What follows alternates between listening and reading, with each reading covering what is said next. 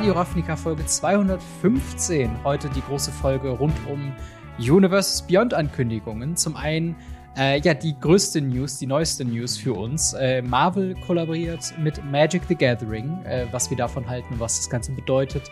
Dann haben wir die ersten Karten zu den Fallout Commander Decks und natürlich wieder Sammelstilen. Und äh, zu guter Letzt reden wir noch ein bisschen über Magic Store Promos, beziehungsweise die Store Secret Lair Drop, die angekündigt worden ist.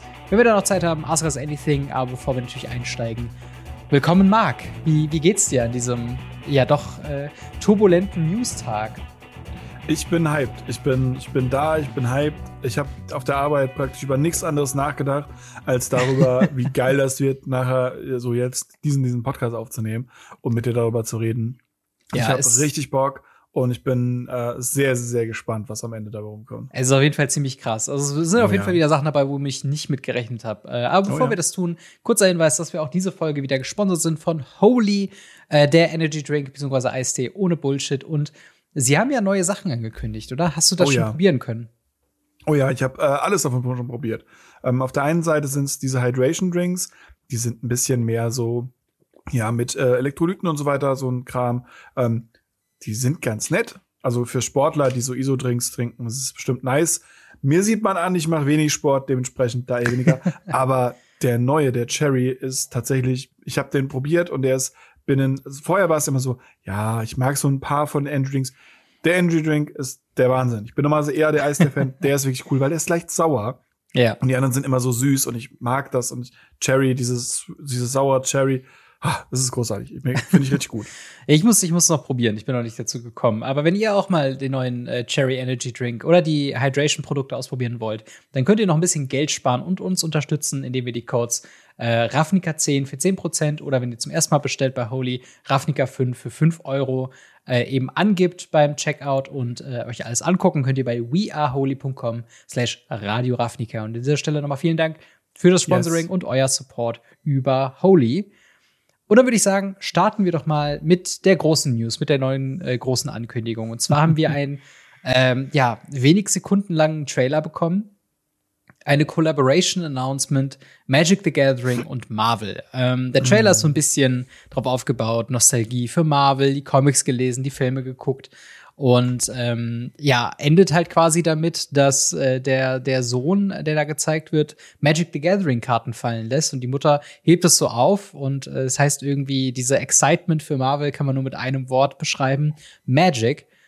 Und ja, was, was, was hältst du von der Kollaboration? Es ist ja erstmal so ein paar Fragen in dem Raum von wegen, oh, beißt sich das nicht vielleicht mit anderen TCGs, die mm. der große Konzern da irgendwie hat? Äh, ich weiß nicht, wie siehst du das? Ich, ich habe damit nicht gerechnet, dass Disney, die ja Marvel-Rechte haben, aktuell ja. ähm, hingehen und sagen, hey, wir vermarkten jetzt die Marvel-Rechte und äh, gehen hin und machen das jetzt mit Magic. Weil Disney hat ein nicht minder erfolgreiches Kartenspiel aktuell auf dem Markt mit ja. Lorcana, wo ich halt eher mitgerechnet habe, wo es angekündigt wurde, haben wir auch darüber geredet, dass man dann Mickey Mouse mit Tor verprügelt und sowas. Und ähm, das scheint nicht der Plan zu sein. Der Plan scheint zu sein, die etwas erwachsenere Franchise ähm, nein, wir sind nicht Kinder, nur weil wir mit Lorcana spielen, aber ihr wisst, was ich meine, ähm, mit Magic ein bisschen zu verkuppeln und das über ein bisschen eine gewissere Zeit hinweg. Ich persönlich ja. muss sagen, ich bin aus Marvel mittlerweile ausgestiegen. Für mich war das so dieses, ähm, dieses bis zum bis zum, bis zum Ende, bis zum großen Krieg am Ende, äh, habe ich mitgefiebert und zwar von mhm. Tag eins von Film eins von äh, Hulk. Aber mittlerweile, seitdem, bin ich da irgendwie auch raus, was ich ein bisschen schade finde, weil das ist der Moment, wo ich mir denke, so, mh, hm, jetzt bin ich da raus und ich habe das Gefühl, alle um mich herum auch und jetzt machen die eine Kooperation. Ja, ich meine, es war ja damals bei äh, War of the Spark so dieses Ding, dass sich das sehr mhm. krass gekoppelt hat mit eben äh, Infinity War äh, und ja. dieser ganzen äh, Thematik, mit diesen Crossover-Geschichten, so all die Helden aus dem Magic-Universum kommen zusammen äh, im War of the Spark. Ähm, und gleichzeitig gab es halt so diesen äh, ne, Endgame-Film, wo auch alle Helden aus Marvel-Universum zusammenkamen. Das war schon so, ich glaube, das nächste äh, aneinander. Ähm, mhm. Und wie gesagt, informationshalber haben wir noch nicht so viel. Wir haben zwei Artikel, einmal von äh, Wizards Seite, einmal von Marvel Seite. Ähm, in beiden heißt es, dass es quasi mehrere Jahre schon äh, ja in, in Arbeit ist, diese Kollaboration, äh, dass sie auch mehrere Jahre halten äh, soll. Oh ja. Gerade in den Marvel-Artikel wird von ähm, ja, mehreren Collectibles und äh, Tentpole Magic Sets ähm, gesprochen. Äh, Tentpole an mm. der. Stelle ist so, ja, halt ein, ein, ein, ähm, eine, eine, eine Stange von so einem Zelt quasi, also ein, ein, ja. stützende, ein stützendes Gerüst für ein Konstrukt. Und zum Beispiel ein Tentpole-Set war Herr der Ringe, Tales of Middle-earth. Ähm, heißt es zwangsläufig, dass wir neben Secret Lair Jobs auch ein Booster-Set von Marvel äh, bekommen würden? Und wie fändst du das?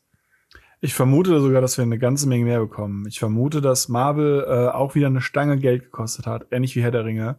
Mhm. Ähm, weil, anders als man es jetzt denken mag, weil überall steht von Kollaboration und ähnlichem, Marvel hat bisher noch nicht angekündigt, dass Wizards irgendwas in diese Ehe mit einbringt, sage ich mal. Außer halt, ja, wir haben hier so ein Kartenspiel, wo wir jetzt eure Charaktere draufdrucken. Mhm. Dementsprechend ist das ähnlich wie bei Herr der Ringe eher ein Set, das sich an Magic-Spieler, also an Magic-Spielende orientiert. So ist es richtig. Ja.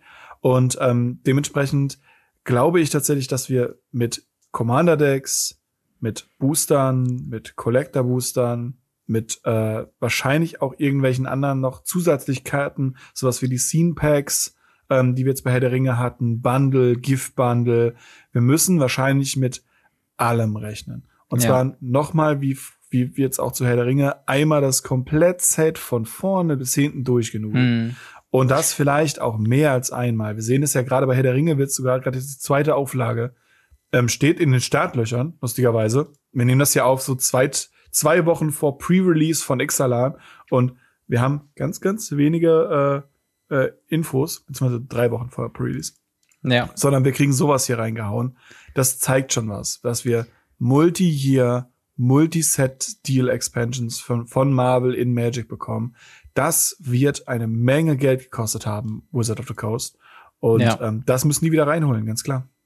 Ich denke mal auch. Ähm, aber ich will auch sagen, ähm, Herr der Ringe war ja schon so eine Franchise, wo wir gesagt haben, okay, Assassin's Creed wurde angekündigt, Final Fantasy wurde ja. angekündigt, aber keiner der Franchises hat so ein bisschen das gleiche Kaliber wie Herr der Ringe. Ja. Ähm, und hier muss ich aber sagen, Marvel hat schon ein ordentliches Kaliber mitgebracht. Also ich glaube, äh, allein die, das Cinematic Universe der letzten 10, 15 Jahre, die es da gibt seit Iron Man, ähm, ist halt wirklich einfach so ein, so ein so ein Ding, wo man sagt, okay, klar, äh, Herr der Ringe gibt's gibt's schon länger, ist eine ältere Franchise, äh, aber auch halt, na, allein wenn man das nimmt, das hat einfach so viele Fans kreiert, das hat so viele mhm. neues Interesse gebracht. Äh, und ich meine, alleine, wenn sie ein Commander-Deck zu Spider-Man machen würden, so unabhängig davon, was sie mit, was für andere Franchises sie reinnehmen, ob sie X-Men nehmen, ob sie äh, den Avengers-Weg gehen. Ähm, allein ein Spider-Man-Set und eine Spider-Man-Karte, eine nummerierte Search Foil Spider-Man-Karte, die würde wahrscheinlich auch wieder in die Top 10 geraten äh, der teuersten Karten in Magic eigentlich. Also allein ja. nur, wie beliebt halt eben diese Charaktere sind. Und dementsprechend glaube ich halt schon, dass das ein legitimer Nachfolger sein könnte zu eben dem Herr der Ringe-Set. Ist halt nur die Frage, wie sie es halt umsetzen, weil natürlich ja. mit Marvel wir wieder nicht gerade nah an Magic sind, Zugegebenermaßen ja. sind wir das aber mit Doctor Who und mit Fallout auch nicht. Also nee. dieses Argument ist, glaube ich, ein bisschen aus dem Fenster geworfen worden. Ja, ja. So. Ähm, aber ja, also sehr, sehr spannende, sehr, sehr spannende News. Und halt ein sehr klares Zeichen Richtung Locana, dass da wahrscheinlich keine Erweiterung Richtung Star Wars und, und Marvel halt eben geben wird. Ähm, ja, Star Wars zumindest in eigenen Zeit. Spiel, Marvel mit so einer Franchise. ja. Ding. Und nächste Zeit ist, ist sehr spannend gesagt, weil wir reden ja hier von Plänen von 2025. Also ja. von zwei Jahre. Zwei Jahre. Und ähm, dementsprechend, das ist schon, schon, wir gucken mittlerweile wieder weit in die Zukunft. Ja, auf jeden Fall. Aber ich denke mal, das ist, war jetzt eine sehr wichtige An Ankündigung für ja. Shareholder und Aktienpreise, weil es so ein bisschen ja. die Zukunft festigt. Ähm, und wir haben Ende des Jahres. Jetzt müssen die Leute Aktien kaufen, jetzt müssen die Leute Produkt kaufen, damit das ja. Revenue am Ende des Jahres besser ist. Ich meine, wir haben wahrscheinlich sowieso ein Record-Breaking Jahr vor uns, wie die letzten Jahre auch. Mhm. Ähm, aber äh, das, sowas haut noch mal, haut noch mal auf der Börse. Auf jeden Fall, auf jeden Fall. Und ja, es, ich bin, ich bin wirklich gespannt, was sie machen werden. Vor mhm. allen Dingen, äh, Marvel an sich ist ja noch mal gesplittert in andere Lizenznehmer. Ja. Also die Frage ist halt wirklich, werden wir Spider-Man-Karten haben? Das war so ein bisschen eben als Beispiel genommen, weil es ja. super beliebt ist, beliebtester Superheld weltweit. Aber auf der anderen Seite ist es halt ja auch Sony-Property. Also ist Sony mit ja, drin, gehört es unter dem Marvel-Deal. Das wird alles so Sachen sein, ähm, ja, die spannend sein werden. Aber ich sehe jetzt schon Showcase-Frames mit den Original-Comic-Artworks. Äh, äh Du hast mhm. eben gefragt so ein bisschen, was gibt's denn anders herum? Äh, was gäb's da für Kollaborationsmöglichkeiten? Ich persönlich fände ja geil, wenn so die Magic-Künstler äh, mal so eine Auflage oder so eine Sammelausgabe von einem klassischen Comic oder machen könnten oder so äh, Prints, ja. die dann in Comics quasi landen und vielleicht kriegen wir endlich gute Comics One Wizards. das wäre ja mal was. Das wäre ja das, mal was. Das wäre was. Oder oder wir sehen den neuen Avenger Jace. Oh ja. das wäre schon, das wäre schon witzig. Ich meine, seitdem ich in ähm, Spider-Man äh, Into the Spider-Verse, also der zweite ja. Film, seitdem ich da den ähm, Insomniac Spider-Man gesehen habe, von den, von den Videospielen, von den PS4-Videospielen, denke ich auch, die können alles reinbringen. Warum ja, machen sie nicht einfach irgendwo bei Doctor Strange im Hintergrund irgendwie noch Jace mit rein oder so? Ja. Why not? Ähm, aber ja, das ist soweit alles, was wir informationsmäßig zu Marvel eben haben. Wir beobachten das natürlich weiter. Wahrscheinlich werden wir auch äh, ja erst in einem Jahr oder anderthalb noch mal weitere News dazu kriegen. Ähm, mm. Aber ja, spannendes Thema. Äh, lasst uns gerne eure Meinung in den Kommentaren oder im Discord da. Weil ich glaube, da haben viele Leute einige Meinungen zu. Bleibt freundlich, bitte. ich sag's immer wieder bei so Themen. Ja. Äh, und dann würde ich sagen, machen wir mal weiter mit der Fallout äh, Crossover. Oh, yes. Denn äh, Magic the Gathering arbeitet nicht nur mit Marvel zusammen, sondern auch in näher Zukunft mit äh, Bethesdas Fallout-Serie, die Videospiel- Rollenspielserie, was im nuklearen Zukunft stattfindet. Ähm Preise das Atom, es bringt uns die Spaltung. genau, und äh, die, wir haben ein paar erste Karten bekommen, wir haben die äh, Commander-Themen bekommen. Ähm, und ja, wie ist denn dein erster, dein erster Eindruck von den Set, von den Karten? Ist das ein fremdes Gefühl für dich oder ist das ein äh, ja, vertrautes Gefühl? Wie glaubst du, wird sich Fallout in Magic the Gathering dann einfinden? Ich bin leider an einem Punkt, wo ich sagen würde, es ist ein sehr vertrautes Gefühl, weil es ist halt ähnlich wie jetzt die Doctor Who Sachen. Ähm, auch der Stil ist sehr, sehr ähnlich den Doctor Who Sachen angepasst mit den, mit den Artworks. Die sind nicht ganz so Szenerie wie die, ähm, wie die Originalfilme, weil es sind, waren ja Realverfilmungen. Mhm. Ähm, und hier ist es auch so, dass es nicht irgendwie eins zu eins Kopien aus dem, aus dem Computerspiel sind, in 3D-Animation und ähnliches. Man sieht, es ist ein Zeichenstil oder KI generiert teilweise oder was weiß ich. Mhm. Aber es ist doch noch innerhalb einer, also es ist noch in diese, in diese Fantasy Magic Art und Weise gedrückt, meiner Meinung nach. Ja. Wodurch es einfach unten dieses Dreieck, dieses äh, äh, ähm, Secret Layer, schon sagen, Universe äh, äh, ähm, Beyond einfach verdient hat. Was hältst du denn von dem Frame? Da bin ich mal rüber gespannt, weil da habe ich, hab ich Leute, Frame. ja, da habe ich Leute sich, sich zerfleischen sehen. Das ist erstmal fremd. Also ich glaube, was mir sofort, also was mir am negativsten auffällt, ist halt der, der Font, also der, die, die Schreibweise. Mhm. Ähm, es ist halt einfach nicht der Standardtext und deswegen wirkt es halt so ein bisschen wie so eine Fake-Karte, also wie wenn jemand sich zu Hause hingesetzt hat und irgendwie mit Cardmaker oder sowas irgendwie so eine oh, Magic-Karte design hat. Es wirkt schon eher fremd, aber ich muss sagen, es ist wahrscheinlich sehr nah einfach in dem Stil. Ähm, ja. ja. also ich finde es okay. Also ich glaube, ich bin mit anderen Frames schon deutlich größer schockiert worden. Ja. Ähm, ich finde ja diesen, diesen äh, Pip-Boy-Stil eigentlich ganz cool. Ja. Ähm, aber halt auf einer Karte das zu sehen, ist schon ein bisschen befremdlich an sich. Ja, ähm, das stimmt. Aber genau, ich finde es auch sehr cool tatsächlich. Ja, ja, auf jeden Fall. Also ähm, tatsächlich das Produkt äh, oder die Produktpalette wird ähnlich wie bei Doctor Who eben sein, dass wir, wir kriegen vier Commander-Decks und ein Collector-Booster-Set. In den Collector-Booster-Set sind dann alle Karten aus den äh, Commander-Decks natürlich ver vertreten, plus halt eben die Showcase Pip-Boys und die ähm, Borderless Vault Boy Karten, die aber Reprints sein werden. Es wird sieben, äh, neun Stück davon geben. Und wir sehen davon schon gerade als Reprint Arcane Signet, äh, Crucible of Worlds, Soul Ring und Wasteland. Hm. Ist, wie, was sagst du zu dem Wasteland Artwork? Ich finde, nicht nur ist es sehr passend für die Franchise, sondern halt auch eben äh, also es ist halt einfach auch irgendwie, ich mag halt diesen Pip-Boy Artstil irgendwie. Das hat irgendwie was. Ja. Ist doch irgendwie cool, oder findest du es eher unpassend? Ich find's cool. Also es ist halt, ähm, ich, wir, wir setzen uns da ja oft in die Nester. Viele Leute sagen, oh, das hat in meinem Magic nichts verloren und so weiter und so fort. Mhm. Ich habe von, von diesen, diesen, diesen Pip-Boy, der da drauf ist, habe ich schon vor, vor fünf oder sechs Jahren alte Arts auf Karten gesehen. Mhm. Auf Turnieren, die gespielt wurden wo dann tatsächlich, äh, ich weiß gar nicht mehr, was es war, ähm, diese, dieser Pip-Boy, ich glaube in Sword of Fire and Ice, äh, irgendwie so ein, so, ein, so, ein, so ein Schwert hochgehalten hat.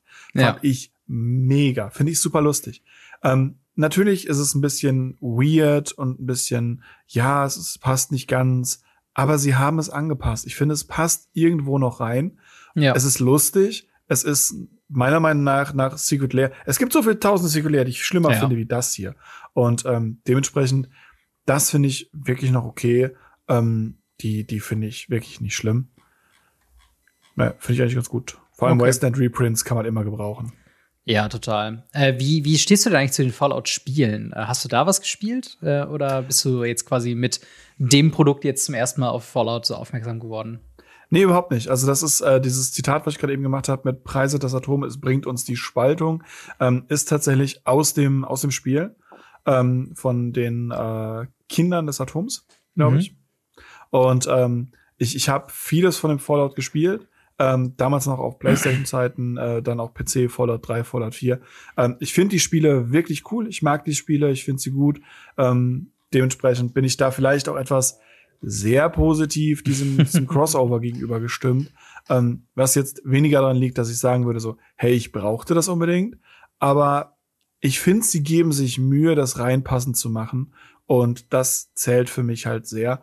Und wir haben ja noch eine, eine andere Sache, die auf die Spiele referiert. Und ich finde es cool, wenn Sachen auf was anderes referieren, weil wir haben ja nicht nur diese Full-Art-Karten, sondern ja. wir haben ja auch die äh, limitierten äh, Serialized-Karten. Genau. Und das die, sind Bubbleheads. Die, die, sieben Bubbleheads von den sieben Stats, genau. die man im Spiel hat. Wir sehen jetzt die man sammeln kann. Genau, wir sehen zum Beispiel das Intelligenz-Bobblehead für drei Mana Artefakt Bobblehead, also ein neuer Subtyp wird da geschaffen. Äh, kann man tappen für einen Mana von jeder Farbe und für fünf Mana kann man ihn tappen und X-Karten ziehen, wobei X die Nummer, die Nummer von äh, Bobbleheads ist, die man kontrolliert. Ja, mega, mega witzig. Einfach eine halt, lust, lustige Idee.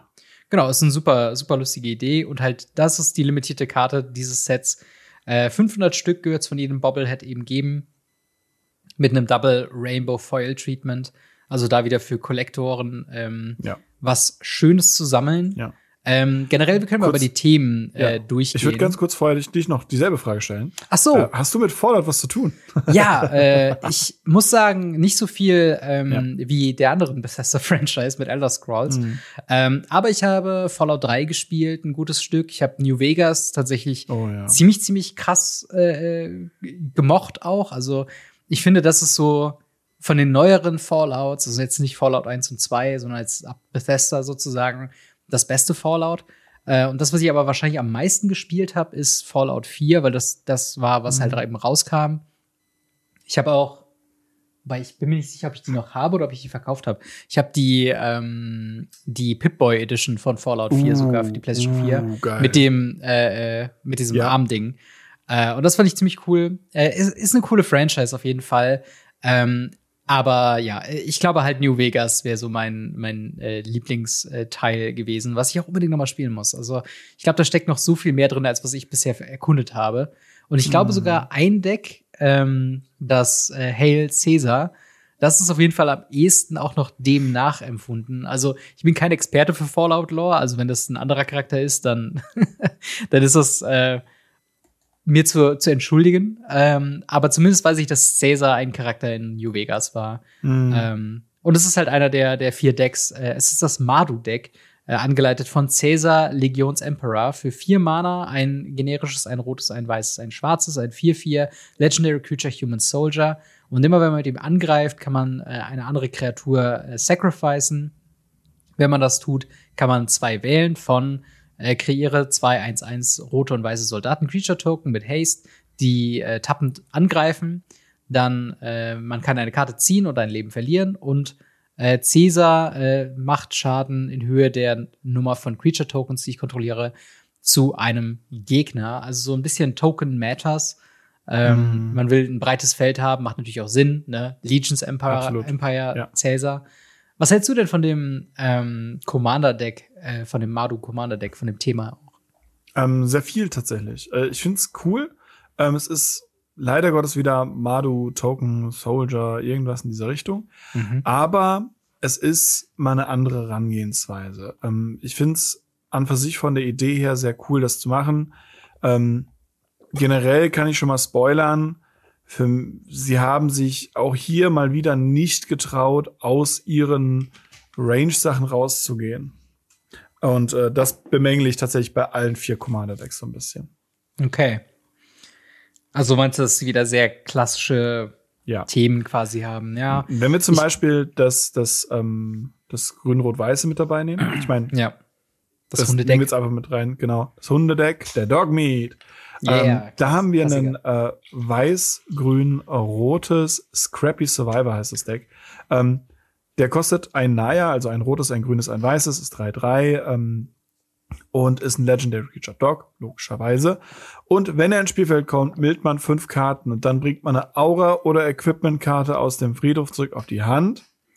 Und äh, wenn eine Kreatur, die man kontrolliert, die ausgerüstet oder equipped ist, äh, äh, verzaubert ist, kreieren wir einen Junk-Token. Junk-Token sind äh, Tokens, die man tappen kann, opfern kann, um die oberste Karte des Decks zu exilen. Und man mhm. kann sie in diesen Zug casten. Kann man nur wie eine Sorcery aktivieren. Kommt ja. dir das bekannt vor, dass wir ein Naya-Deck mit Enchantment, Aura, Fähigkeiten haben. Ja, ja, es ist, kommt ganz gut nach dem Commander Masters Aura Deck oder mhm. dem Aura Deck jetzt aus Wilds of Eldraine. Kommt ein weiteres Aura Deck auf jeden es Fall. Es gibt auch noch das gut. aus March the Machine. Genau, und March the Machine hat man auch noch. Das auch noch. Äh, ich muss tatsächlich sagen, ich finde die Junk-Tokens tatsächlich am spannendsten, weil sie ja. äh, nach Food, nach Clues, nach ähm, Treasure-Tokens eine weitere Art von äh, Token-Artefakt sind, die man tappen und sacrificen kann, um einen Effekt ja. zu haben. Hier haben wir das, äh, ja, äh, Card Draw, aber quasi limitiert durch die Zeit, äh, also durch die Zeitrestriktion, aber an sich ist der Token ziemlich stark, oder? Also ja. Einfach for free, man muss kein Mana zahlen, wie bei Clue-Tokens. Man kann einfach was exilen, man hat jetzt einen impulsiven Card-Draw. Ähm, Stelle ich mir ziemlich stark vor, vor allen Dingen, weil wir ja wissen, dass diese Token-Producer sehr schnell außer Rand und Band geraten können, oder? Ja. Ja, ja, ich glaube auch. Also, dass die sehr, sehr gut werden. Vor allem, wenn die halt irgendwann tatsächlich mal das, das Weg in das normale Magic finden würden, glaube ich, wäre das wirklich broken. Ja, auf jeden Fall. Äh, dann haben wir noch äh, Mutant Menace, äh, angeführt von The Wise Mothman. Äh, ist ein Sultai-farbenes Deck, also äh, auch hier wieder vier Mana, ein generisches, ein schwarzes, ein grünes, ein weißes für ein 3-3 Legendary Creature Insect Mutant mit fliegend und wenn der ins Spielfeld kommt oder attackiert, bekommt jeder Spieler einen Rad-Counter, einen Radiation-Counter sozusagen. Und immer wenn ein oder mehr äh, Non-Land-Cards gemillt werden, äh, legen wir eine 1-1-Marke auf jedem von äh, up to x Target Creatures, wobei x die äh, Nummer an äh, Non-Land Cards, die gemillt worden ist, eben ist. Also, wenn wir drei Non-Lands millen, können wir ähm, eine 1-1-Marke auf bis zu drei Kreaturen legen. Äh, Radiation, by the way, ist hier auch noch mal mit einer Play-Aid-Karte in dem Artikel hinterlegt. Ähm, ist eine neue Art von Counter, die wir haben. Und äh, auf dem auf der Play-Aid-Karte steht, uh, at the beginning of your pre-combat main phase, if you have any red counters, uh, mill that many cards. For each non-land card milled this way, you lose one life and uh, a red counter. Also hier ist quasi so ein bisschen, wir wollen mit dem Mothman diese Red Counters verteilen auf unsere Spieler. Die müssen dann in der Pre-Combat Main Phase äh, Karten mailen in Höhe der ähm, Red Counters, die sie haben. Und für jede Non-Land, die sie äh, eben mailen, verlieren sie ein Leben und aber auch ein Red Counter. Das heißt, man muss nee, immer nee, wieder. Ein, uh, you lose one life and the Red Counter ist tatsächlich dieses, dieses Runtergehen. Also, ähm, ja, ja, genau. Du verlierst ja, genau, einen, einen Counter genau. quasi. Ähm, genau. Und das erklärt natürlich auch die zweite Fähigkeit von Wise Mothman, dass dann immer, wenn eine Non-Land gemailt wird, eben, äh, ja, hier äh, unsere Kreaturen stärker werden und so weiter und so fort. Ähm, wie findest du denn die Umsetzung von Radiation in dem Deck? Also Radiation natürlich Fallout, atomare äh, Geschichte muss natürlich irgendwie drin sein. Ist es hier gut um, umgesetzt? Ich find's ganz gut. Ich find's ganz nice. Man verliert Karten, das ist ja wie man Power verliert. Ja. Äh, man findet ein bisschen Leben, äh, aber die Radiation geht auch wieder runter von sich aus. Ja. Ähm, also ich habe neulich mit jemandem gesprochen, der sagte, äh, das ist ja voll, also neulich heißt heute Morgen, äh, der sagte, ja, das ist ja voll, voll broken. Da wird dann ja ein Red-Counter oben draufgelegt, dann wird das ja, snowballt das ja. Wo ich gesagt habe, nein, so, also so ja. funktioniert die Fähigkeit nicht. Man nimmt halt eine runter. Deswegen war das mir gerade eben nochmal wichtig, das zu sagen. Ja, auf ähm, jeden Fall. Und ich finde es halt cool, wenn man halt wirklich da sehen muss, so, wie sind denn diese Red-Counter gedacht? Ähm, bei Mothman ist es ja so, dass äh, jeder Spieler die bekommt. Wir haben aber noch eine zweite Karte bekommen mit Feral Ghoul. Mhm. 3 Mana 2, 2 Menace, Zombie Mutant. Ähm, und immer wenn eine andere Kreatur stirbt, legen wir eine plus 1 1 Marke auf dem. Und wenn der stirbt, kriegt jeder Gegner so viele Red Counter, wie der hier Power hat. Ja. Das Spannende dabei ist einfach, es sind nur die Gegner. Und wenn es davon ja. ein paar mehr gibt, kann es halt sein, dass man sehr vielen Leuten, gerade im Commander, sehr auf den Sack geht. Das erinnert mich ganz stark an das ähm, Poison Deck beziehungsweise ja. das äh, Toxic Deck, was wir hatten, was eine sehr starke Fähigkeit ist und sehr, sehr viel Spaß gemacht hat. Aber dadurch, dass man allen am Tisch gleichzeitig so ein bisschen auf den Sack geht, mhm. hat man beide, hat man alle auch gleichzeitig am, am Tisch gegen einen, was so ein bisschen, ein bisschen schade ist. Weil ich find's, find's eigentlich ganz cool. Ich meine, äh, findest du's, würdest du's spielen? Ich bin gerade überlegen, ist das eine in Commander spielbare Version von Mill? Weil im Endeffekt millst du, aber eigentlich ist das größere Problem das Life-Loss. Und gerade mhm. mit halt einem riesigen Feral Ghoul, den du vielleicht sacrifice oder der äh, removed werden muss, weil er sonst zu stark ist, hast du halt diese aggressive Komponente und mhm. gleichzeitig mhm. aber auch, äh, wenn er dann, keine Ahnung, sagen wir mal, der ist ein 10-10, hat jeder einfach 10 Milk, äh, also 10 äh, Radiation Counter und wird für die nächsten Züge erst 10, dann 9, dann 8, dann 7 mhm. immer weiter verlieren. Ähm, und ich glaube, dadurch, dass das halt eben auf alle fächert, kann man damit schon die Gegner ganz gut ausmillen, so als zweiten Plan, falls sie irgendwie unendlich viel Leben bekommen. Also hm. ich glaube, ich mag das Gedankenexperiment von wegen, wie kann man Mill stärken? Und da halt mit Radiation zu arbeiten, das ist halt über einen längeren Zeitraum mehr Karten mild. Und wir, das sind jetzt nur zwei Karten, die wir bisher gesehen haben, die das machen. Das finde ich schon eigentlich ganz nett. Also, ist ein interessanter Design, Design Space. Ob das im Endeffekt dann mhm. nachher stark genug ist oder ob der Feral Ghoul immer stirbt, wenn er gerade auf dem Spielfeld liegt, das äh, müssen wir dann mal noch schauen. Aber äh, ich finde es ganz spannend eigentlich. Ja.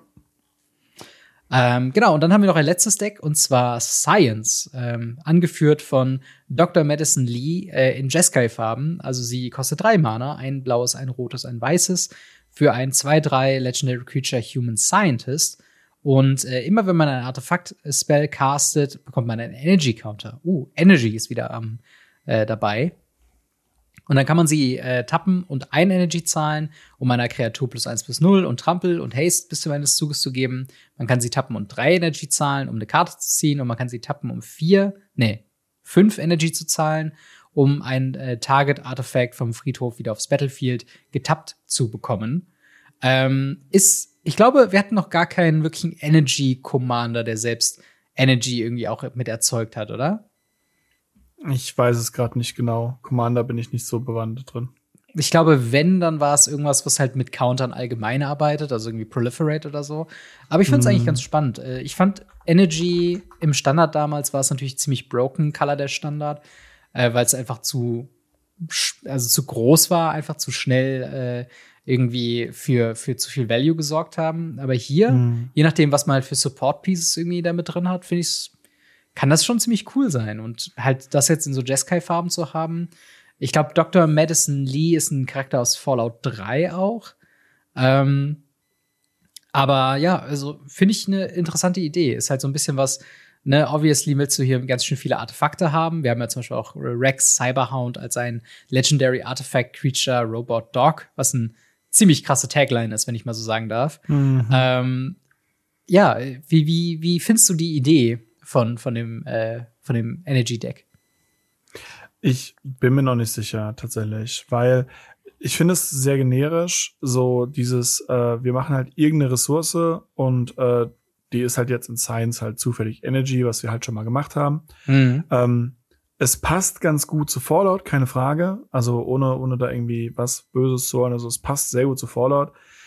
Ist aber irgendwie, ja, ich weiß nicht. Es ist, ich habe irgendwie genau das erwartet, als ich nur das Artwork von dem Commander Deck gesehen habe. Ich mir gedacht, ah, okay, das ist irgendwie sowas mit mit Maschinen und irgendwas mit äh, mit mit so Energiekram. Und dann habe ich gesehen, oh, es ist wirklich Energy.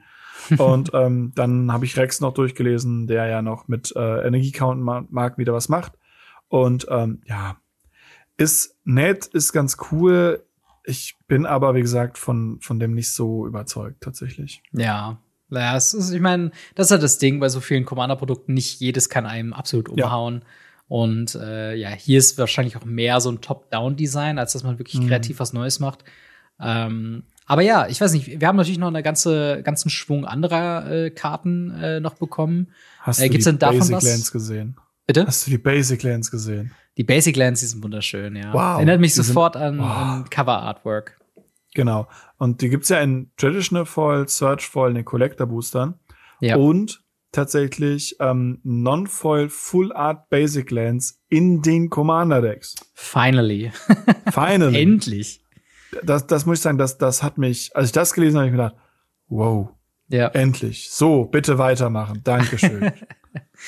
Ja, was sagst du denn zu den, zu den anderen Karten? Also, wir haben ja noch ein paar andere Sachen ja. mit der Nuka-Cola Vending Machine äh, oder den Alpha Deathclaw oder Vats. Der Red Storm. Red der Storm Red Storm. Ist, es ist eine Karte, wo Storm drauf steht. Die oh. sind immer gefährlich. Ja. Und es ist halt ein Vier-Mana Instant, der sagt Storm und danach Proliferate.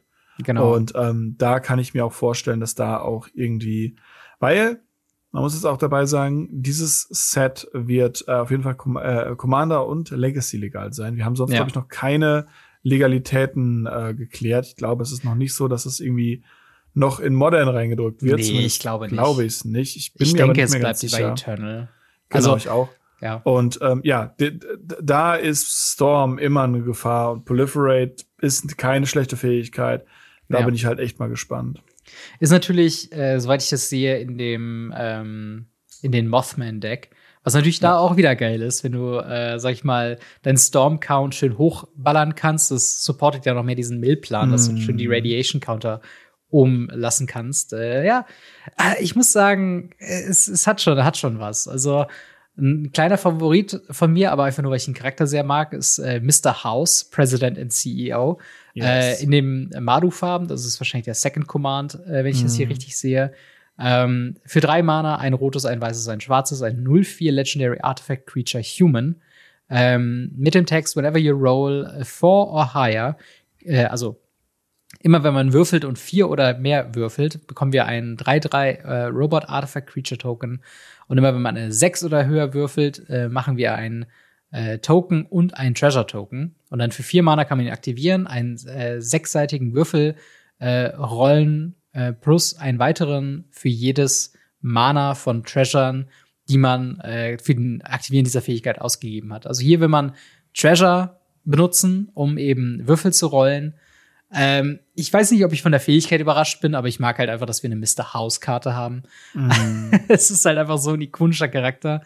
Oh ja. ähm, und ja, ich find's großartig. Ähm, auch sowas wie äh, wahrscheinlich einer der ikonischen Vaults aus Fallout 3, äh, die Garys Vault mit äh, Gary Clone. Ähm, mhm. Zwei Mana, 1-3, Creature Human Citizen mit Squad. Das heißt, man kann äh, so viele, zwei generische Mana zahlen und kriegt so viele Kopien von Gary Clone. Ähm, und hat darüber noch den Effekt, wenn äh, diese Kreatur angreift, äh, jede andere Kreatur, die Gary Clone heißt, bekommt plus 1 bis 0 bis zum Ende des Zuges. Und natürlich der Flavortext, das eindeutige Zitat Gary. von Gary, Gary. ja, eindeutig, mega. Ne, das finde ich ganz cool. Sie haben es ganz süß gemacht. Ähm, ich bin gespannt. Es kommt äh, ja 2024, ich glaube im Mai. Muss mal nachgucken. März, glaube ich, tatsächlich. März, ja, Anfang des Im Jahres. März kommt's raus. Ähm, die Preview startet im Februar, 20. Ja. Februar. Und der Release ist 8. März, wo wir auch eine Commander Launch Party zu haben werden, logischerweise. Ja. Und ähm, ja, man kann sie jetzt schon tatsächlich vorbestellen. Vor allem auf Amazon, wie sie es immer machen. Und ja. ähm, was ich spannend finde, ist, auf Amazon gibt es noch keine Preise.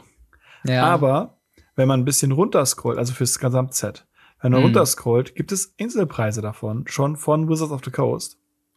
Und da sind wir bei 42 Euro pro Commander Deck, was hm. meiner Meinung nach, ja, es ist teuer, keine Frage. Also nagelt mich doch fest. Aber 42 geht ja fast. Aber 42 mit einer IP geht vollkommen klar. Also wir, wir meckern ja. ja immer über Preise und das ist halt diese, es gab ja diese 45 Euro Commander Decks aus äh, hier äh, Marsch der Maschinen und sonst was, mhm. wo wir immer gemeckert haben, so hey, das ist also 40 Euro ist einfach zu viel dafür. Mit einer IP sehe ich das ganz anders. Ja. Weil die werden für Fallout auch Geld bezahlt haben, logischerweise. Ja, total, total. Also es ist halt leider der normale Commander-Deck-Preis. Ähm, ich hätte fast gedacht, dass sie wieder ein Premium draufhauen, weil es halt eben eine IP ist. Also ich glaube, die Warhammer-Decks, die waren ja auch deutlich, deutlich äh, teurer. Ja, ähm, Warhammer ja, aber die Doctor Who halt auch nicht. Also es die ist Doctor Who auch wieder nicht. Also ja. Ja, es ist, es ist tatsächlich so ein. Es, es hat sich, glaube ich, so ein bisschen etabliert, dass diese, diese Art und Weise, damit mit diesen Commander-Decks, mit dem Universe Beyond Commander-Decks umzugehen, ungefähr diese Preisrange haben sollte. Ja.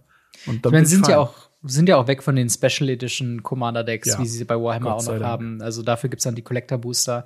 Ähm, aber ja, äh, wie, wie äh, ist denn dein Eindruck? Freust du dich auf die Decks? Ist das was, wo du, sag ich mal, eher spannenden Auge drauf guckst oder sagst du, okay, es kommt halt raus und äh, wird kommen und gehen und danach äh, kommen die nächsten IPs? Ja, es wird kommen und gehen, danach werden die nächsten IPs kommen. Äh, ich werde es machen wie immer. Ich äh, hole mir einmal ein Komplettset äh, für unter das Bett legen und äh, mach vielleicht ein, zwei auf, von wenn ich irgendwo dran komme. Ja. Ähm, ähnlich habe ich es ja mit den anderen auch gemacht. Ja, ich bin tatsächlich ein bisschen hyped. Ähm, ich würde mich, glaube ich, noch im Vorhinein ein bisschen mehr mit Fallout ein bisschen beschäftigen. Ich glaube, gerade New Vegas will ich auch mal wirklich jetzt durchspielen. Ähm, mhm. Aber ja, sonst äh, bin ich einfach mal gespannt, was für neue Kartendesigns da so kommen werden. Wie gesagt, es ist ein bisschen komisch, dass es so kurz nach Doctor Who rauskam, diese oh, ja. Ankündigung. Aber hey, das sind die Karten, die wir bisher gesehen haben. Der Rest kommt dann im nächsten Jahr, äh, bis dann, ja, der Stack dann am 8. März rauskommt. Aber wie hm. steht ihr zu Fallout? Äh, habt ihr Bock auf die neuen Universe Beyond Commander Decks oder holt ihr euch vielleicht sogar die Collector Booster? Schreibt uns sehr gerne in die Kommentare oder ins Discord. Und äh, wir machen mal weiter mit äh, einer Secret Lair, die man nicht bestellen kann, sondern im Local Game Store bekommen hat. Und zwar diesen Dezember kommen äh, Game Store Exclusive äh, Secret Lair Drops raus, beziehungsweise eine Secret Lair Drop. Äh, Calling All Hydra Heads heißt das Ganze mhm. und besteht aus, wie ich das sehe, sechs Karten. Ähm, wie ist denn dein Eindruck von dem Stil her und wie bewertest du denn eigentlich diese Local Game Store ähm, Secret Lair Drops? Es gab ja schon einige und ich bin mir nicht sicher, wie beliebt die sind, ehrlich gesagt. Also der letzte war ziemlich beliebt. Ähm, die Planeswalker waren ziemlich cool. Die waren auch wirklich cool gemacht. Sie hatten einen uniken Style. Ähm, und man kam an Planeswalker ran, die man eh haben wollte. Und das für einen relativ fairen Preis tatsächlich. Mhm. Ähm, dazu ist zu sagen, wir reden hier von den, diesen Secret Layer Drops. Es gab ja mal diese Ultimate Secret Layers, oder wie sie hießen, mit den Fetchländern ja. und den Ding. Die waren Müll. Ja. die waren einfach Müll. Die haben davon äh, in Siegen, glaube ich, noch irgendwie, keine Ahnung, wie viele davon noch im Store stehen. Die will niemand haben. Die, die sind auch Müll. viel zu teuer gewesen. Ja, ja. Und dafür ähm, fünf Karten irgendwie 200 Euro oder so. Also mehr. Ja. Die hier gingen tatsächlich, ähm, also die, die letzten mit dem, äh, mit den Planeswalkern, die gingen ganz gut. Die hatten aber auch ein einigermaßen okayes ähm, Artwork. Mhm. Das Artwork von diesem Set finde ich ganz, ganz grausam. Weil ja. es ist wieder so ein, ich kann die Hälfte nicht lesen. Ähm, auch alleine, weil ich mit diesem, diesem rosanen Hintergrund und diesem weiß-gelb, dieses 90er Jahre Neon-Ding, ähm, ich habe da tatsächlich einfach eine, eine, Schwäche für das zu lesen. Ja. Ja, und, es ist, ähm, es ist schwierig. Es ist auf jeden Fall wieder in der Kategorie Special Artwork und muss man drauf stehen. Ähm, die Karten, die wir drin haben, sind äh, Zaxara the Exemplary, dann mhm. Unbound Flourishing, Primal, Primordial Hydra, Hydroid Crasis, Gragos Vicious Watcher und ein Hydra-Token. Äh, wobei mhm. ich sagen würde, der Hyd äh, Hydra-Token, den würde ich tatsächlich sogar spielen, weil das ja. Ding ist, auf so einem Token muss nicht viel stehen. Und äh, ja. ich finde, der Platz ist effizient mit Augen und Köpfen und allem drum und dran äh, ausgefüllt. Äh, den würde ich auf jeden Fall mhm. mitnehmen. Bei dem Rest bin ich mir nicht so sicher. Findest du, Hydra ist ein starkes Thema für eine Secret Lair Drop? Nee, absolut nicht. Ich, Hydra, es gibt, es gibt viele Leute, die Hydra Commander Deck spielen wollen. Keine Frage. Mhm. Aber ich, ich weiß einfach nicht, was, was sie, was sie damit wollten. Es fehlen coole Hydras. Es ist eine, eine, eine, eine sehr gute Hydra drin. Ähm, also da keine Frage. Wir haben, wir haben äh, Primordial Hydra und Unbound Flourishing, was einfach großartige Karten sind tatsächlich. Ähm, Hydro, äh, Hydro Crosses ist auch tatsächlich ja eine Zeit lang echt eine gute Karte gewesen. Mhm. Aber sie sind nicht so stark. Sie sind nicht die, die man wirklich dann auch am Ende haben will. Und mir persönlich fehlt meine Lieblingshydra, die Fortune-Hydra. Ähm, die ist aber grün-weiß und wird deshalb wahrscheinlich hier nicht drin sein, weil das ist ja das, was ich immer sage. Wenn man irgendwo so einen Singular kauft, das ist dasselbe mit den Uses, das ist dasselbe mit den Zombies gewesen. Das sage ich, das ist dasselbe mit den Hydras. Wenn man das spielt, um ein äh, äh, Zaxara Hydra Deck zu bauen, finde ich das geil, mit hm. solchen Hydras zu spielen. Aber dann sind es auch wieder nur vier Stück, also vier andere Hydras und es fehlen ein, zwei Hydras, die man noch hätte machen können. Finde ich persönlich ähm, ja schwierig ich finde den Stil von Cat Dirty, der das Ganze gezeichnet hat, ich finde den unendlich cool. Mhm. Ähm, ich habe den auf Twitter auch schon ein paar mal, paar mal Sachen davon gesehen. Der hat wirklich diesen weirden Stil, gefällt mir so, so gut. Ähm, und als, als Künstler mega. Wenn man die sieht, dass die Hydras zum Beispiel so ineinander immer wieder channeln und was nicht alles. Ja. Es ist eine, eine coole Sache. Ich persönlich würde es halt nicht spielen. Ja, also vielleicht auch noch, um kurz was zu sagen zum finanziellen Value. Soweit ich halt das sehe, ist Unbound Flourishing und ähm, äh, hier Primordial äh, Hydra so die teuersten mit so sechs beziehungsweise zehn Euro, zumindest so, was ich halt jetzt so auf den ersten Blick sehe. Der Rest, Hydroid Crisis, ist, glaube ich, so bei drei Euro. Äh, äh, Saxara, The Exemplar, ist bei ein paar Cent, genauso wie Gargos, Vicious Watcher. Ähm, also, es ist natürlich wieder das Ding, ne? Das Local Game Store äh, wird das verkaufen. Das heißt, wir haben da jetzt nicht die festen Preise, wie wir sie bei Online-Versand haben. Aber würdest du sagen, das ist ein guter Deal für so den typischen 30-Euro-Rahmen für so eine Secret Layer? Ja, finde ich okay tatsächlich. Ähm, aber es wird wahrscheinlich teurer sein wie es 30 Euro, oder? Vermutlich. Also das ist halt das Ding das ist, äh, ich wünsche mir einfach wünschen, dass wenn so eine Ankündigung kommt, dass wir direkt schon Preise dazu hätten, damit wir es einschätzen können. Aber je nachdem, für wie viel man das kriegt und wenn man die Karten wirklich haben will und wenn einem der Stil gefällt äh, und man bereit ist, eben das dafür zu zahlen, dann ist natürlich jeder Preis an sich erstmal in Ordnung. Aber ähm, ja, für so 30 Euro ist es okay. Wenn es halt teurer ist, ist es halt wieder schwierig, da eine Empfehlung wirklich auszusprechen, außer man mag halt den Stil wirklich. Ähm, ich, also von meiner Seite aus, wenn man wirklich Hydra-Fan ist aus irgendeinem Grund oder sein Hydra-Deck mhm. ausblingen will, dann go for it. Ähm, und halt vor allen Dingen halt mal beim Local Games so nachfragen, äh, wie viel die eben dafür haben wollen. Ich weiß nicht, wie, wie, für wie viel die davorigen immer so gingen. Ähm, mhm. Aber ja, das äh, auch schon dazu. Sehr viel dazu zu sagen kann man eigentlich nicht. Ähm, außer natürlich euch zu fragen, wie ihr denn die Hydras findet. Äh, wie findet ihr Reprints? Wie findet ihr äh, Secret Lair Jobs, die direkt bei der Local Game Store äh, ja angeboten werden? Ist es was, woran ihr Interesse mhm. hättet? Schreibt uns gerne in die Kommentare oder ins Discord. Und zu guter Letzt äh, reden wir mal noch über die WPN Premium Store Promos äh, von 2024.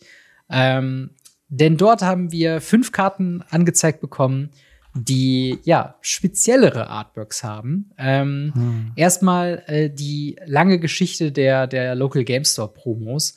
Ähm, jetzt sind wir an einem Punkt anbekommen, wo wir nur WPN Premium Stores damit bestücken. Ja. Wie findest du das? Ist das gerechtfertigt oder sagst du echt schade, dass da ein Großteil der Stores ausge, ausgelagert wird? Ähm, ich finde es gerechtfertigt. Äh, VPN Premium zu bekommen ist nicht so einfach, wie die meisten Stores äh, es einem erzählen oder denken.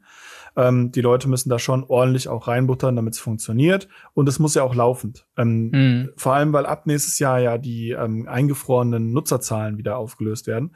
Und wenn die Stores da nicht liefern und zu wenig Nutzer da haben, oder sich in äh, der letzten Zeit irgendwie, keine Ahnung, das so geändert hat, dass man zu wenig Tische hat oder auch nur eine zweite Toilette ist ausgefallen oder irgendwas, mhm. verlieren die diesen Status.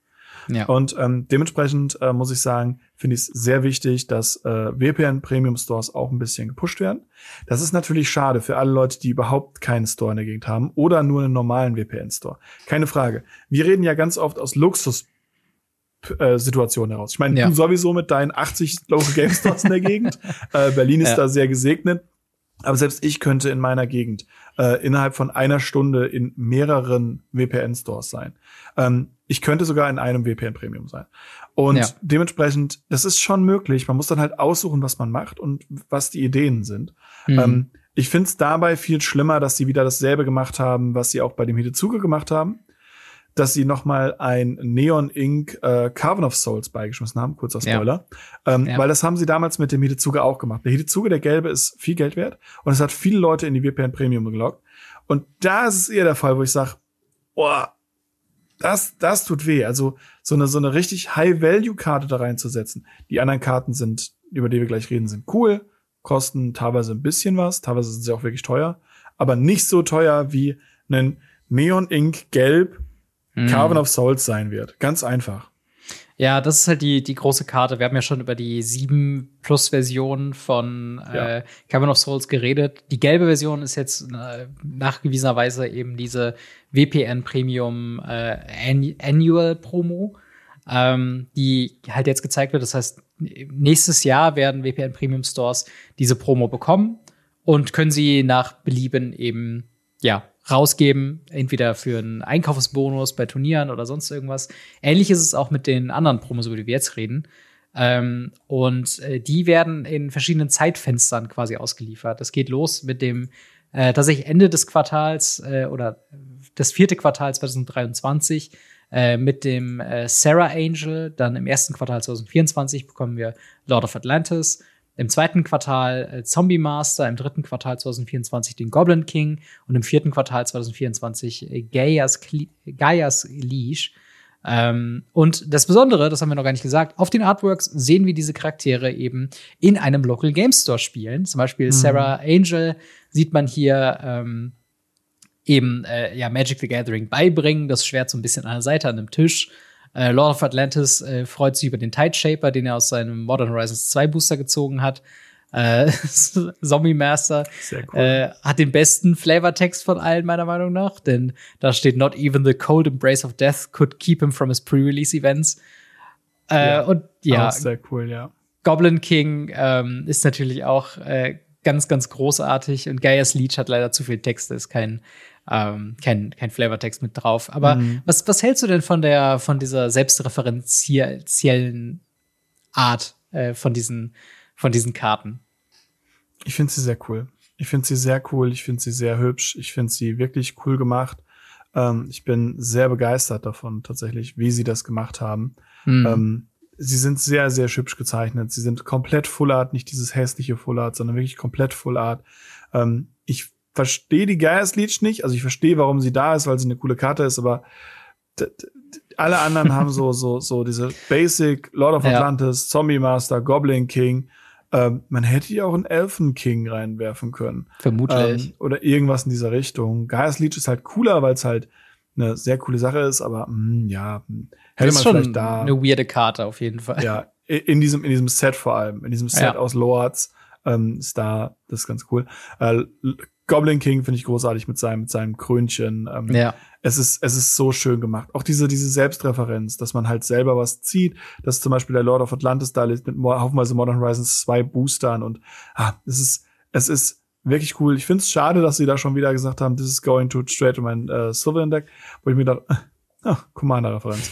ähm, aber ansonsten finde ich es ganz nett. Man hat Pre-Releases mit bei ähm, und äh, ja, das ist, das ist cool. Ja, auf jeden Fall. Also es ist halt auch schön, irgendwie diese.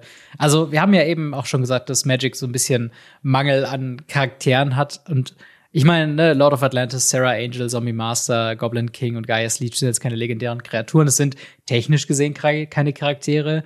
Aber diese Assoziation und jetzt halt auch so ein bisschen diesen persönlichen Touch, finde ich halt, gibt dem dann schon so irgendwie einen Charakter. Also gerade Sarah Angel, als so diese, äh, hey, ich zeig euch übrigens Magic, seitdem ich in der ersten Stunde mit dabei bin. Und es ist ja, es ist halt irgendwie schön, ähm, irgendwie da zu sehen, wie so die Charaktere dann irgendwie dann doch mehr herauskommen. Ähm, und ja, äh, auch, dass sie halt in so einem modernen Local Game Store sind, dass man auch äh, im Hintergrund von Goblin King sieht man halt Brettspiele und alles. Und ne, man sieht die Verpackung von Modern Horizons 2 bei Lord of Atlantis, also die, mhm. die Basic Land Boxen von, vom Zombie Master und so weiter. Das ist schon, das ist schon echt cool. Äh, ich freue mich tatsächlich sehr über diese Promos. Ich äh, hoffe, man wird hier und da ein Event haben, wo man die äh, ja gut bekommen kann in den Premium Stores, die wir jetzt hier haben. Ja, äh, weil dafür würde ich mir tatsächlich, glaube ich, schon so ein Pre-Release oder sowas an, anschauen. So ein bisschen wie die Magic 30 Promos, wo ich jetzt auch denke, mhm. so, ah, jede, jede, die man da hat, ist auf jeden Fall cool. Ähm, ja. Aber Absolut. dementsprechend eine kleine Nettigkeit für das äh, nächste Jahr, beziehungsweise für auch das Ende dieses Jahres schon. Ähm, und äh, ja, so viel dazu. Wie steht ihr denn zu den WPN Premium Store Promos? Äh, findet ihr sie cool? Findet ihr sie ein bisschen schräg und nicht ganz Magic Flavory? Oder findet ihr die dann doch ja, ganz cool. Schreibt uns gerne in die Kommentare oder ins Discord. Und mit Blick auf die Uhr würde ich sagen, schaffen wir doch noch ein, zwei Fragen. Ask Us Anything. Marc, uh. wo finden denn die Leute den Weg zum Ask Us Anything? Unten in der Videobeschreibung beziehungsweise in den Show Notes könnt ihr den Link zum äh, Radio Ravnica Discord finden. Dort könnt ihr im Bereich für Radio Ravnica die äh, unter anderem Sachen finden wie Feedback. Wir, Feedback ist ein Gift. Äh, wir freuen also nicht ein Gift, sondern ein Geschenk. Wir freuen uns drüber. Ähm, und äh, ja, ihr könnt euch selber vorstellen. Oder viel cooler, ihr könnt uns Ask Us Anything schreiben, wo wir tatsächlich eure Fragen hier im Podcast beantworten. Wichtig ist, wenn ihr Fragen habt, ähm, jede Frage einzeln, jede Frage ähm, in, einer, in einer einzelnen Spalte und äh, vielleicht keine, keine 40 Kilometer Text, Text hinschreiben. Das wäre nett. Aber ansonsten ich bin hyped. Ja, auf jeden Fall. Ähm, wir können tatsächlich so ein paar Sachen oder zumindest die erste Frage kurz nennen, aber müssen nicht näher drauf eingehen, weil wir haben darüber ein ganzes Segment in diesem Podcast gemacht und zwar von Elite Ente. Was haltet ihr von der äh, Universe Beyond äh, Cross Marvel Ankündigung? Da haben wir, glaube ich, in längerer Zeit äh, jetzt ja. schon gesprochen. Ähm, dementsprechend, äh, ja, spannend, das, kurz gesagt, das, oder? Ja, Krass. absolut. Ähm, Genau, dann lass uns doch mal. Der gute Lensch hat äh, ganz viele Fragen gestellt zu deiner Judge-Aktivität, Marc. Äh, ja. Lass uns doch mal zwei davon nehmen, äh, weil ich glaube, sie auch recht äh, schnell zu beantworten sind. Und zwar, äh, Marc, wie wurdest du Judge? Wie wurdest du denn Judge? Äh, in, indem ich äh, von einem anderen Judge recommended wurde. Nein, äh, ich habe äh, vor Jahren mal angefangen, ähm, den Judge zu machen. Da hatten wir aber keinen Local Game Store in der Gegend und äh, man musste eine gewisse Anzahl an Turnieren judgen. Und mhm. ähm, damit man den Judge-Level behält. Und äh, ich war jetzt auch nicht der, der reichste Mensch und äh, hatte nicht mal Geld für Züge und ähnliches. Dementsprechend konnte ich auch nicht mal gerade nach Köln fahren, um dort Turniere zu judgen. Deshalb war ich da ganz schnell wieder raus. Und als dann die Judge Academy announced wurde, habe ich gesagt, okay, jetzt mache ich noch mal. Mhm. Weil jetzt, jetzt fühle ich mich wieder bereit und bin dann wieder in das Judge-Geschehen eingestanden und habe dann wieder das Judge-Programm betreten und habe halt die Prüfungen da gemacht. Und ja, mal sehen, wo jetzt die Reise hingeht. Ja, also das beantwortet auch schon direkt die nächste Frage, und zwar, warum wurdest du Judge? Äh, ein bisschen aus, aus Notwendigkeit der lokalen Community aus, oder? Mm, auch. Und weil ich sowieso der Go-To-Regel-Guy war und der Go-To-Local-Community-Guy für so vieles. Also ich habe lange Zeit lang bei uns die Commander-Szene, gerade die CEDH-Szene, ähm, hochgehalten, das Competitive Commander, ähm, habe sehr sehr lange Legacy hochgehalten, habe bei uns die lokale Commander Community sehr hochgehalten und ähm, immer wenn irgendwas war, wurde ich nachts um zwei angerufen, so, hey Marc, erklär mal diese Regel. Und dann habe ich mir gedacht, okay, dann, wenn ich das machen kann, dann kann ich auch offiziell äh, Judge machen. Und das hat sich auch super überschnitten mit meinen anfänglichen Arbeit im Local Game Store, was natürlich dann nochmal dazu führt, dass man dann im Local Game Store auch besser wahrgenommen wird. Und ja, das waren so die, die Gründe. Ja, äh, dann noch, wie oft bist du so als Judge aktiv in der Woche? Ähm, alle zwei Wochen mindestens auf kleineren Turnieren, äh, auf größeren Turnieren hin und wieder mal. Okay. Und zu guter Letzt, dann haben wir alle Fragen abgeschlossen. Äh, gibt es mehrere Level als Judge? Yes, aktuell gab es drei Level. Level 1, äh, die Local Game Store, also ganz runtergebrochen jetzt. Level 1, die Local Game Store Judges. Level 2, die äh, überregionalen und internationalen Floor Judges. Und Level 3, so die Head Judges von Grand Prix. Ähm, bei mir ist es Level 2, weil ich nicht nur Local, äh, das kleine Turnier bei mir judge, sondern eben auch mal größere Turniere mache oder auch als Mentor für andere Judges diene. Ja, Das äh, ist doch sehr solide äh, abgerundet. Äh, hoffentlich yes. ist Lensch mit den Fragen äh, soweit zufrieden. Ähm, dann haben wir hier noch eine Frage vom Basti. Äh, der fragt: äh, Hey zusammen, mich würde interessieren, äh, wie Robin im Pioneer das Is It Phoenix Deck einschätzt. Mhm. Ist es noch zeitgemäß, beziehungsweise ist es im kompetitiven Rahmen noch standhaft? Und äh, um da kurz drauf einzugehen, ja, auf jeden Fall. Ich finde, aktuell ist Is It Phoenix mal wieder in einer besseren Position als noch vor sechs Monaten. Ähm, was daran liegt, dass äh, es halt eben überraschend schnell eben gewinnen kann.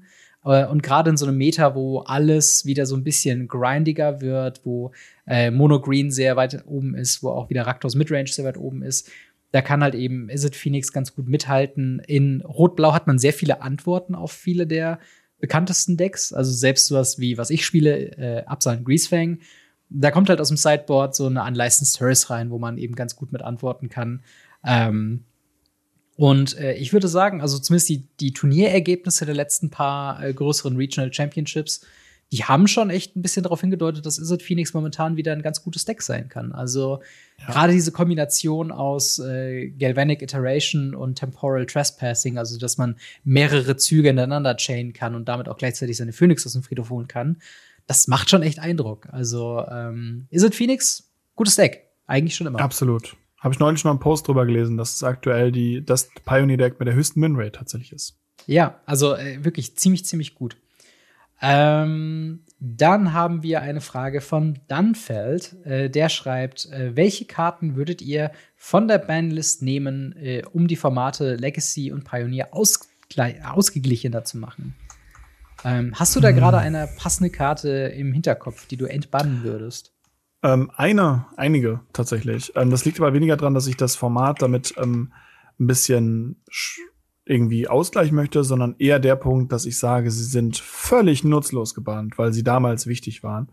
Und ähm, dazu zählt für mich persönlich aktuell äh, tatsächlich die gute ähm, wie heißt jetzt, jetzt fällt mir der, natürlich der, der, der direkt der, der Namen nicht ein, äh, für ein schwarzes, äh, Mind Twist, für ein schwarzes und X, ja. ein Spieler deiner Wahl wirft X random Handkarten ab. Die Karte war damals sehr broken und heute ist sie halt, sie, sie ist halt nicht broken. Sie wäre ganz nett und sie könnte ein bisschen disrupten. In der ersten Runde kann man halt irgendwie vier Handkarten klauen, wenn man drei investiert und dann genau die richtigen drei drauf hat. Und der Gegner darf keinen Force haben und meh. Ja. Ähm, ist, ist nicht so wichtig. Äh, gibt's andere Sachen. Zusätzlich dazu haben wir auch die Verzauberung ähm, von äh, Yakmovs Bargain. Das ist eine Sechs-Mana-Verzauberung, die sagt, pay one life, draw one card. Wir haben den großen Big Daddy mit, mit, mit, äh, mit, mit, mit äh, Griselbrand. Mhm. Warum ist so eine Karte gebannt? ähm, und natürlich White Plummet Adventurer. The guy did nothing wrong. Ja. Endbahn hin. Einfach. Das ist einfach, das, die Karte da drauf ist ein, ein Hohn vor der Menschheit. Ja. Ich muss sagen, in Pioneer habe ich, glaube ich, äh, ich habe, ich finde, jeder Bann ist irgendwie so ein bisschen gerechtfertigt. Ich glaube, wenn irgendwas gehen müsste, wäre es in meinen Augen ähm, entweder Vinota oder Walking Ballista. Wobei, wenn ich eins wirklich wählen müsste, wäre es eher Walking Ballista, weil ähm, meiner Meinung nach das zu einer Zeit gebannt wurde, wo Walking Ballista Heliod Combo nicht das stärkste Deck im Format war. Es wurde halt gebannt, mhm. äh, als Inverter of Truth eben gebannt wurde, um halt alle Combo Decks direkt zu entfernen. Ähm, ich fand halt die Heliod Walking Ballista Combo war ein bisschen unfair, äh, da äh, die eben auch mit rauszunehmen. Und ja, fände ich, fänd ich glaube ich, am besten, wenn die wieder käme. Vor allen Dingen, weil sie auch noch in Schach gehalten wird von Khan, von einer sehr starken Khan-Präsenz. Das heißt, man kann Walking Ballista in den meisten Fällen äh, eh nicht aktivieren. Gegenargument dafür wäre, dass die Khan-Decks wahrscheinlich selbst Walking Ballista spielen würden und mit Mono Green Devotion wahrscheinlich genug Mana hätten, um jedes Kreaturendeck aus dem Format zu holen. Also, ich weiß nicht, ob's, halt ob es halt so sinnvoll wäre, aber ja. Seit wann ist denn Cathys gebannt? Kethis wurde sehr recht früh gebannt, ähm, weil es halt tatsächlich eine ziemlich, äh, ziemlich starke Karte ist. Ich müsste jetzt nochmal nachgucken, was genau. Er macht Legendary Spells, kosten ein weniger zum Casten und man kann zwei Ex äh, Legendary Karten aus dem Friedhof exilen, um äh, Legendary Karten in diesem Zug aus dem Friedhof zu spielen. Finde ich mega coole Karte. Ja. Ähm, vor allem, weil man für einen Mana Antalias spielen kann. Ich kann verstehen, ja. dass sie gebannt ist, weil der Power-Level hoch ist, aber hm. Es ist, äh, es gab problematische Cathis-Decks relativ früh, äh, als sie ah, noch diese wöchentliche Bannphase hatten. Hm, ähm, das, äh, also, ist auf jeden Fall gerechtfertigt, auch wenn ich selbst keine Zeit äh, miterlebt habe im Pioneer, wo man damit gespielt hat. Ähm, dann haben wir noch eine Frage von Mediummann bzw. Christian, der fragt, wer ist eigentlich dieser Carsten? Sind Anglizismen beim Magic äh, oder Magic the Gathering äh, Spielen wichtig, um Regeln klar darzustellen oder eher nervig, vielleicht sogar abschreckend für neue SpielerInnen und Spieler? Ähm, ja, wie siehst du das mit Anglizismen im Englischen? Also ich bin da, glaube ich, auch sehr schuldig dran, dass ich Dinge immer so halb Englisch ausspreche. Ja. ähm, aber ist es nervig oder ist es notwendig? Ähm, meiner Meinung nach ist es notwendig. Ähm, ich würde es aber weniger als Anglizismen nennen. Ähm, oftmals ist es so, dass man äh, viele Sachen als äh, Anglizismen ansieht, die einfach in der Sprache des Spiels für Selbstverständnis gesetzt werden. Mhm. Das ist ähm, zum Beispiel das BFF Sword ist ein gutes Beispiel dafür. Äh, kaufen BF Sword. Das ist ein Begriff, den man, wenn man innerhalb der Franchise von League of Legends unterwegs ist, direkt mhm. erkennt und ja. weiß, was man damit meint. Ähm, wenn man neu dabei ist, wird man erstmal gefragt, was ist denn das? So entwickelt sich aber in jedem Bereich eine Sprache. Und oftmals ist es ja auch so, dass Karten und Sprachen, die wir benutzen, sogar auf Karten aufgedrückt werden, wie zum Beispiel Mill. Mhm. Die, die Fähigkeit Mill war früher, gab es diese, diesen Namen dafür nicht. Das wurde erst eingeführt, 2000 irgendwas, also relativ spät. Und das wurde erst eingeführt, weil die, jeder Spieler hat dazu Mill Five Cards gesagt. Ja. Ähm, es gab diesen Begriff des Millens aber nicht. Und jetzt kann man sagen, ja, aber jetzt, jetzt sagt ja jeder, man mild.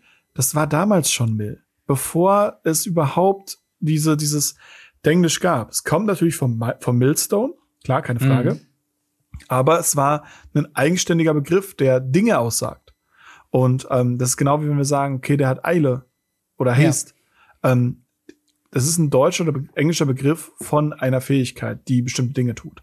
Ja, absolut. Der Unterschied also, zwischen Cast und Play ist halt super wichtig und der ist im Deutschen halt super schwierig zu erklären, weil ja. du kannst die Karte spielen oder du kannst die Karte wirken, ist für viele einfach sehr, sehr weit hergeholt. Ja, absolut. Das ist, also ich glaube, der Vergleich mit League of Legends äh, ist da ziemlich gut. Ähnlich ist es ja auch bei äh, World of Warcraft oder anderen MMORPGs, ja. wo man oh, halt ja. von, von Dots redet, von Hots, von Heal over Time oder Damage over Time. Das sind halt auch einfach so, ja, Abkürzungen, äh, die man halt einfach, ja, wo, wo sich Leute ja auch drüber lustig machen, dass es eine World of Warcraft-Sprache gibt, wo man irgendwie äh, den, den Mob agrot und äh, mhm. ne, dann mhm. stellt sich der Tank dahin Hots verteilt. Und, und Hots verteilt und so. Ne? Das sind halt so, so, so Sprechweisen, da kommt man, glaube ich, wenn man so enfranchised ist und halt eben diese regelkonformen Begriffe eben nutzen möchte, um sich halt konkret äh, ja, zu kommunizieren, was denn Dinge bedeutet ähm, kommt man, glaube ich, nicht drum herum. Und dementsprechend finde ich es eigentlich auch nicht schlimm, ähm, weil wir auch generell eine Tendenz haben zur englischen Sprache, wenn es um Regeltexte geht, um Kartennamen geht. Ähm, da hat ja für mich zumindest auch schon mehr die englischen Begriffe mehr Wirkung, weil sie da ja äh, mehr, also wo sie klarer eben formuliert sind, finde ich. Und äh, deswegen hm. notwendig äh, und auch nicht unüblich, auch wenn man über den Tellerrand bei Magic the Gathering reinguckt. Ähm, dann noch eine letzte Frage von Jan Tenner. Der fragt: Habt ihr euch schon Star Wars Unlimited angeschaut? Ähm, ich weiß, ich habe es mir schon angeschaut, aber wie sieht's denn bei dir aus? Hast du die Gelegenheit, das, das schon zu spielen? Auch. Ja, Gelegenheit zu spielen, Gelegenheit zu testen, Gelegenheit, meine Promokarten abzuholen. Sehr gut. Ähm, weil ich nochmal auf die Spielemesse gelaufen bin. äh, dementsprechend sehr, sehr, sehr, sehr, sehr interessant. Ich habe auch mit sehr vielen Leuten darüber geredet ähm, sowohl innerhalb der Szene als auch außerhalb der, der Kartenspielszene. Und äh, ja, dein was, was hältst du denn davon? konnte man in dem Video sehen, richtig? Ja, genau. Ich habe einen, äh, einen Vlog gemacht, äh, wie ich es eigentlich immer zu diesen Events eben mache, äh, dass ich ein bisschen die Kamera mitnehme. Und äh, tatsächlich so viel gespielt habe ich gar nicht. Ich habe halt eine mhm. Runde von 30 Minuten gespielt und das, ich habe es auch im Video gesagt, es ist schwierig, dann wirklich eine Meinung zu bilden, weil ja. ähm, ehrlich gesagt, in einer halben Stunde Magic the Gathering hast du auch nicht mal die Oberfläche angekratzt und wäre auch unfair, daraufhin ein Spiel zu bewerten. Aber ja. äh, ich weiß nicht, wie, wie findest du denn das Konzept von Star Wars Unlimited? Ich finde es überraschend stark. Ich mhm. finde es überraschend spaßig. Ähm, ich finde das äh, Prinzip dahinter und das Gameplay und so weiter überraschend stabil. Es ist eine Star Wars Franchise. Und ja. ich glaube, es, wir können uns alle darauf einigen, so groß Herr der Ringe auch ist, so groß alle anderen Franchise sind. Star Wars. Ich glaube, da kommt keiner dran.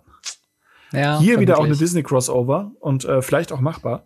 Ähm, aber Star Wars Unlimited wird einschlagen wie eine Bombe. Wir haben ja auf der Spielemesse auch gesehen, dass ähm, Sachen wie äh, von äh, Jam Janik, eine äh, mhm. Boxfirma, die äh, ziemlich gute Qualität an äh, Boxen abliefert, ähm, ja. die unter dem Blackfire-Segel segelt, was ein einer, wenn nicht der größte Distributor in ganz Europa ist schon jetzt Deckboxen dafür produziert und vorbereitet sich, diesen Markt mit zu unterstützen. Das ja. haben die bei Locana nicht gemacht, das haben die bei Flashblood nicht gemacht, das haben die bei nichts gemacht. Hierbei machen sie es. Das ist eigentlich schon ein Wink mit dem Zaunfall. Ja, also es ist auf jeden Fall also in der Präsentation, die sie da äh, an diesem Presseevent eben ge gemacht haben, ja. sie haben ein sehr gutes Auge darauf, worauf Magic-Spieler oder etablierte TCG-Spieler eben schielen. Und das ist, ähm, das ist äh, Organized Play, das sind Promos, das ist Sammelbarkeit, das ist Produktvielfalt und halt eben ne, Raritäten, den Collector bespielen, aber auch gleichzeitig die, die Spieler quasi ranholen. Und die haben sich da schon viele Gedanken gemacht. Also ich glaube, mein Hauptkritikpunkt aktuell ist halt wirklich das Spielsystem, weil auch wenn man Lorcana vorwerfen kann, dass es jetzt kein sonderlich kreatives Spielsystem ist, es ist was, wo man schnell reinkommt, wo man sagen kann, okay, ne, also für Leute, die TCGs schon kennen, gerade Magic ist es halt so, es ist Magic, aber so. Ähm, hm. So ein bisschen fand ich das halt mit den Aktionen, mit Aktion, Reaktion. Es gibt nicht wirklich eine Zugstruktur. Man ergreift so die Initiative und dann wird auch nicht eine Karte nachgezogen. Das ist ein bisschen, das war bei mir ein bisschen holprig am Anfang. Äh, aber ja. ich will auch dazu sagen, ne, wie gesagt, ich, ich muss mehr spielen, äh, bevor ich da in irgendeiner Art und Weise irgendwie eine, eine, ein Review zugeben kann oder irgendwie eine Meinung dazu einholen kann. Ähm, und wie gesagt, was, was du schon meinst, also die, die Startvoraussetzungen mit äh, ne, den Gedanken, auch mit GameGenic, mit äh, den Produkten, die dazu kommen werden und so weiter, das, das sieht schon vielversprechend aus. Und die IP ist mhm. stark und wenn sie Bock haben, forcieren sie sich da in so einen Markt rein und äh, mal schauen, ob wir dann in äh, ja, einem Jahr oder so, ich glaube, es soll auch im März rauskommen nächsten Jahres, äh, ob wir dann sehr viel mehr über Star Wars Unlimited hören werden. Hm. Ähm, Bin ich auch aber, gespannt. Genau, aber das soweit äh, zu den Fragen von äh, Ask Us Anything. Wenn ihr eure Frage hier gestellt haben wollt, äh, beziehungsweise wir, dass wir sie beantworten, dann geht ins Discord und tauscht euch da mit den fabelhaften Leuten aus, die wir da so yes. alle versammelt haben. Wenn ihr uns supporten wollt, dann könnt ihr das sehr gerne tun äh, bei YouTube, indem ihr uns äh, abonniert, uns liked und äh, dem Podcast auch fünf Sterne gibt auf Spotify unter anderem.